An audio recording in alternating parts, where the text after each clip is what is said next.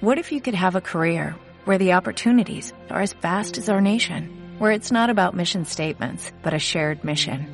At U.S. Customs and Border Protection, we go beyond to protect more than borders, from ship to shore, air to ground, cities to local communities. CBP agents and officers are keeping people safe.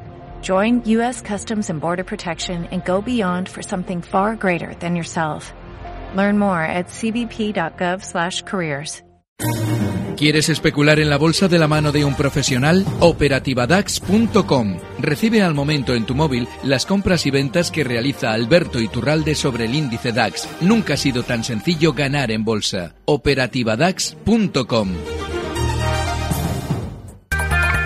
Bueno, nos acercamos a ese tiempo de análisis en donde a través de nuestros micrófonos pueden plantearle las dudas que crean oportunas a nuestros expertos, en este caso a Alberto Iturralde, analista independiente y colaborador de díasdebolsa.com. Alberto, buenos días. Muy buenos días, Ana. Estamos pendientes de los mercados porque parece que están eh, viviendo un compás ¿no? de, espera ante esas palabras de Janet Yellen y, lo que pueda marcar el rumbo de esa Reserva Federal en Estados Unidos. No sé qué aspecto presentan los mercados en sus gráficos, en esos que, que maneja día a día y que le sirven de guía también para saber un poco lo que está por venir. Bueno, pues lo que nos están indicando, por lo menos en el caso del IBEX, es un poquito más de movimiento al alza. Esto es general. 10.150, 10.200, que es donde seguramente va a tener una parada un poquito más consistente. Con lo cual, bueno, pues la interpretación que se va a hacer de los datos que nos digan desde la Reserva Federal probablemente va a ser positiva. Al DAX le tocaría, bueno, cerca de donde ya se encuentra, en la zona 9.400, 9.420. Con lo cual, bueno, pues esperaremos a ver. 9.400, 9.420 para el DAX y veremos a ver si, si sigue ese movimiento al alza de los mercados. Bueno, hay un dato importante. ¿eh? En la semana, todas estas semanas hemos venido comentando la relevancia que tenía esa especie de disparo de volatilidad que se había eh, producido en el IBEX y en los índices mundiales.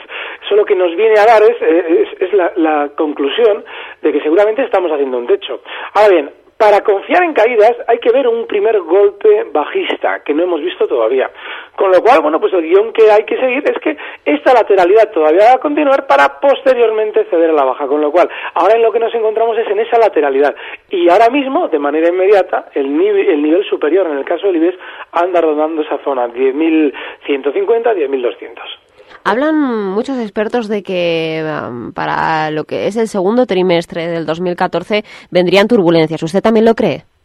Sí, sí lo creo porque se corresponde con un poquito con lo que hemos comentado. De hecho, hay un dato más que es estacional, normalmente se produce todos los años y que tiene cierta lógica. Y es que en mayo normalmente solemos ver techos para caer.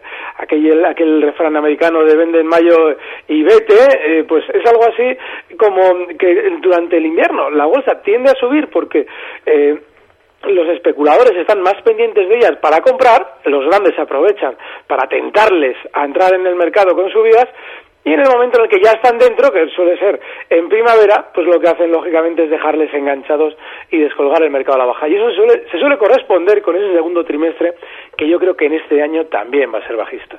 Segundo trimestre bajista para los mercados, veremos a ver eh, hacia dónde nos llevan y, qué niveles habría que, vigilar entonces y qué estrategia podemos plantear.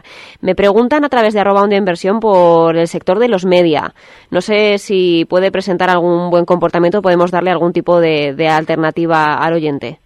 Sí, de hecho, estos días raro, ¿eh? porque difícilmente me suelo fijar demasiado en estos, en estos valores y más cuando han tenido la, el exceso alcista y sobre todo la volatilidad del que vamos a hablar, que es Antena 3. Y es que este precio, la semana pasada, cuando el IBEX recortaba desde la zona 10.500, llegaba a recortar un 7,5%, este hacía un recorte rapidísimo para recuperar. Ahora se encuentra por encima de donde lo hacía el IBEX cuando, eh, eh, de donde lo hacía este valor también cuando el IBEX estaba en 10.500, con lo cual está mejor que la generalidad del mercado. Y eso va a continuar siendo así seguramente hasta la zona 15,20. Recordamos que está ahora mismo Antena 3 Media cotizando en 14,45. Con lo cual, si alguien busca un valor en el que intentar aprovechar más rebote del mercado, este va fenomenal. Y el stock que le tenemos que colocar ahora mismo de manera inmediata está en la zona 14,05. Está muy bien a 3 media. El stop en 14,05 entonces. Eso es, y el objetivo alcista en 15,20. Objetivo alcista, vale, para contestarle al oyente. Perfecto. A3 media, entonces, un valor a vigilar por ese rebote alcista que podríamos aprovecharlo, con ese objetivo al alza en 15, 20, como, como nos dice Iturralde. Eh, miramos si le parece el mercado español. Eh, vemos eh, a Telefónica, uno de los valores de los blue chips que más se siguen dentro de, de las cotizaciones del mercado. ¿Qué aspecto presenta Telefónica y qué niveles deberíamos vigilar? Muy flojito. Hay que tener en cuenta que eh, durante estos días el IBEX sí ha hecho cierto rebote, no ha llegado hasta los 10.500, pero hablamos de, de que, eh, bueno, pues desde la zona 9.650, donde marcaba de mínimos, a llegar a valorizarse un 4,5% hasta donde cotiza ahora mismo, en los 10.076. Bueno, pues Telefónica es de esos precios que apenas ha tenido subida. De hecho, incluso el IBEX está ahora mismo a punto de superar los máximos que marcaba ayer y Telefónica está prácticamente en la mitad de la sesión de ayer. Está eh, con un 3,5% que en un valor como Telefónica, que es más volátil todavía que el IBEX, debería haber sido un 6, un 6, eh, un 6,5 de subida. Con lo cual, esto viene a, a decirnos que Telefónica es un valor de los que más débil se encuentra dentro de los grandes. Con lo cual, si tenemos que apostar en un precio para subidas, este ahora mismo de manera inmediata no nos sirve. Como el IBEX todavía seguramente tendrá un poquito más de recorrido al alza, pues Telefónica, como mucho apunta a llegar a estas zonas de nuevo, la que marcaba ayer como máximos, 11.50, 11.60. Bueno, pues es zona de resistencia y es zona para intentar aprovechar ventas. No sé si le parece, hemos conocido una noticia en la tarde de ayer eh, que hemos comentado en el arranque del programa. El, las tres mayores empresas de Estados Unidos por capitalización bursátil, que serían Apple, Google y ExxonMobil, habrían alcanzado una valoración conjunta mm, similar al PIB español. Eh, no sé si podemos hablar de un análisis para cada una de las tres y de niveles a vigilar, porque parece que, por lo menos en lo que se refiere a capitalización bursátil, van como un tiro. Vale, me he quedado con ExxonMobil y Apple. Dime la otra cuál es, Google. por favor. Google. Vale, perfecto. Bueno, hay un dato importante y es que entre las que hemos citado, entre las que has citado, eh, eh, lo has hecho eh, con una de ellas, por ejemplo, ExxonMobil, que ha tenido durante estos días un recorte espectacular. La dimensión de un, de un precio, perdón, de una compañía, no influye para nada en el devenir del precio. Lo único que lógicamente va a afectar es que a la hora de conseguir clientes, las manos fuertes del mercado, es decir, compradores, van a tener que hacer una campaña publicitaria mayor. Se necesita un mayor volumen. También ayuda mucho el que la compañía sea grande a que la gente tienda a confiar más. Pero, por ejemplo, ExxonMobil, que viene recortando en las dos últimas semanas desde la zona 101 dólares, donde marcaba máximos históricos, hasta los 89, bueno, pues si alguien se abre un gráfico va a ver que la velocidad de caída es estratosférica. Y es que ese 13%, 13,5% lo ha hecho tremendamente rápido hasta el que, y todavía le queda, ¿eh? hasta el que seguramente va a ser su primer soporte en los 88 dólares. No influye en absoluto. Su tamaño sí lo que quiere es caer. Lo único que va a influir es que lógicamente se lleva a más gente dentro. Uh -huh. Pero en principio este valor no nos debe influir para nada que haya sido incluido dentro de ese eh, colectivo de precios de tres valores que pueden suponer un volumen mayor que o un tamaño mayor que el Producto Interior Bruto de España. Bueno, pues hay otra que funciona diferente a las otras dos. Es decir, tanto ExxonMobil como Apple, que comentaremos después, eh, eh, funcionan bajistas. Sin embargo, Google, durante estos días, que había hecho también un recorte, pues en cierto modo proporcional al del Nasdaq, incluso un pelín inferior, ha vuelto a retomar los máximos sin ningún problema y lo ha hecho muy rápido. Eso es un síntoma tremendamente alcista, con lo cual si ahora mismo queremos uno de los valores grandes y valores Nasdaq, bueno, pues Google nos puede servir. El stock tendría que estar en los 1.145 dólares y el, eh, ahora mismo está estando en 1172 seguramente lo que va a atender durante las próximas semanas es a alcanzar la zona 1215 dólares. Esa sería una estrategia compradora que podríamos llevar a cabo si es que nos gustan los valores extranjeros. Apple. Bueno Apple eh, en días pasados culminó una de las maniobras que eh, más eh, se ha prolongado en el tiempo a la hora de colocar títulos y es la que llevaba a cabo esta compañía durante los meses de noviembre y diciembre para por dos, eh, por dos vías conseguir el efecto de que la gente comprase el título por encima de la zona 530. Y es que, como se acercaban las navidades, lógicamente, ellos estaban continuamente goteando de manera voluntaria al mercado eh, salida de nuevos productos eh, para, lógicamente, intentar copar dentro de lo posible el mercado navideño. Y, por otra, intentaban hacer ver a los inversores que la subida que se había venido realizando desde los 387 dólares hasta los 570 tenía la lógica de unas mayores teóricas cuentas o unas mejores teóricas cuentas de la compañía, con lo cual durante los meses de noviembre y diciembre, cotizando en la parte alta de la subida, colocaron gran cantidad de títulos. Bueno, pues eso lo que nos quiere decir es que ahora es muy difícil que Apple alcance de nuevo la zona 550, que es donde se encuentra la mayoría de esa gente enganchada. Así es que sí, ahora mismo está rebotando después de una caída fortísima hasta la zona 500. Está ahora mismo en 500, eh, perdón, 528 dólares, pero no es probable que supere la zona 540, con lo cual si alguien está dentro de Apple, en ese, en ese punto 540 va a haber una segunda oportunidad fenomenal para liquidar sus títulos. 540 entonces a vigilar en Apple. Eso es. Y, Google, y Google decíamos el stop en 1.145 dólares y que habría retomado máximos de forma bastante rápida, con lo que parece un claro síntoma alcista. Eso es, y con un objetivo alcista en 1.215 dólares. 1.215 dólares, perfecto. Y ExxonMobil, hombre, hasta que no toque el 88 no va a rebotar, o sea que no merece la pena. Vale, el primer soporte en 88 dólares y a esperar, entonces. Eso es. En el caso del DAX, eh, ya sé que, ustedes lo vigilan con atención por esa plataforma en la que podemos tener eh, operativa con, con DAX. Eh, me gustaría ver cómo lo está haciendo también. Bueno, pues mira, habríamos cortos hace una semana en los 9.114, perdón, cortos, largos, habríamos largos en los 9.114. Ahora mismo seguimos largos y seguramente vamos a seguir así. Aunque vayamos ahora mismo obteniendo 260 puntos de beneficio, 270, el objetivo alcista de esta operación anda rondando la zona 9.400, 9.420. Con lo cual, lo normal es que todavía, bueno, pues veamos a este índice que es en esos 9.400, es la última zona en la que se ve claramente que habían recogido desde dentro, pues seguramente ahí es donde hará resistencia y hasta que no los veamos, eh, seguramente no vamos a liquidar. Ahora, lo importante es que quien esté especulando en este índice tenga en cuenta un detalle, y es que eh, en el movimiento lateral que hacía la semana pasada en toda esa zona, que tiene como mínimos 9.072 y por, eh, como máximos 9.168, ahí lo que se hacía era sobre todo dar a la gente la sensación de que cada vez que rebotaba había que abrir posiciones bajistas, es decir, especular contra mercado. Bueno, pues esa es una actitud que debemos vigilar muy de cerca porque suele suponer gran cantidad de pérdidas en el mercado, sobre todo de la gente que especula en el corto plazo, es decir, el intradía y movimientos de aquí a mañana. Porque como la sobreventa era altísima en el DAS, lo lógico es, es lo que está haciendo ahora mismo, que es seguir rebotando hasta la zona 9400. Si a eso le añadimos que el recorte que había hecho el DAS lo había hecho en forma de una figura muy habitual en análisis técnico que se llama la figura de cuña y que normalmente suele ser una figura que se rompe siempre en contra de esa misma figura, es decir, en este caso al alza, porque la figura había delimitado una caída en el DAS, pues eh, lógicamente todo eso dentro de, la coctelera nos dice que lo lógico es que rebote. Bueno, pues está ya cerquita del objetivo del, del rebote en los 9.400, de manera que esa sería la zona en la que ya deberíamos tener especial precaución en el DAX.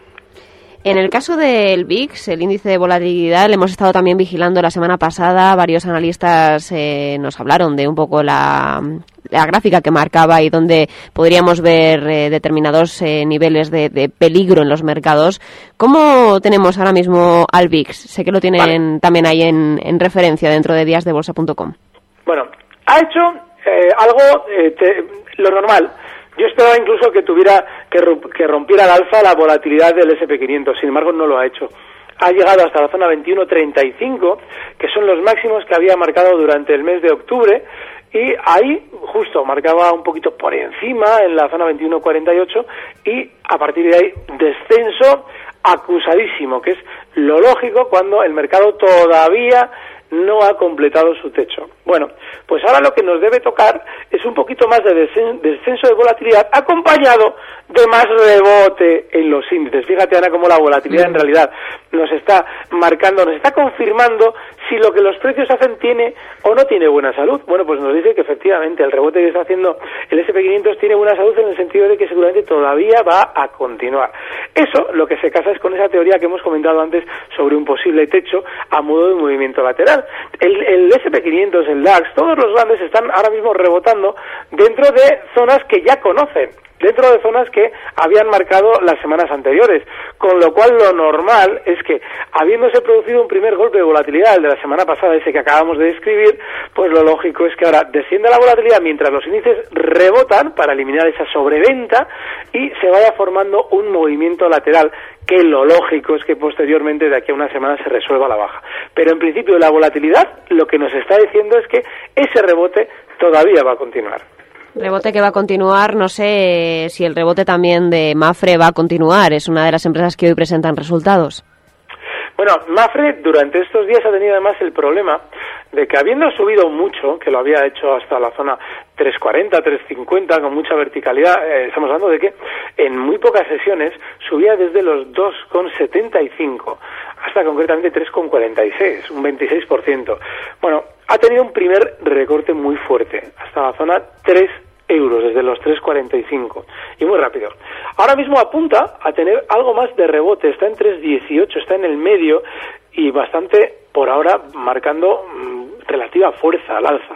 Sin embargo, debería haber tenido más rebote con respecto a la gran caída que ha hecho, con lo cual lo que está marcando más es que seguramente ya no es un valor interesante para especular, porque seguramente mientras los demás rebotan, por ejemplo el caso de Antena 3 que hemos citado antes, a este seguramente le va a costar más.